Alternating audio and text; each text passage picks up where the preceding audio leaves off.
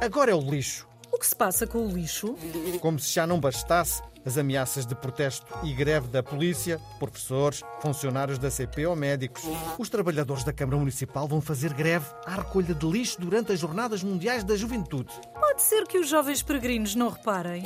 Claro que reparam, com o calor de agosto, o lixo vai cheirar mal. Pode ser que não cheire mal. Ora, só se houvesse um milagre. Bem, crentes não vão faltar.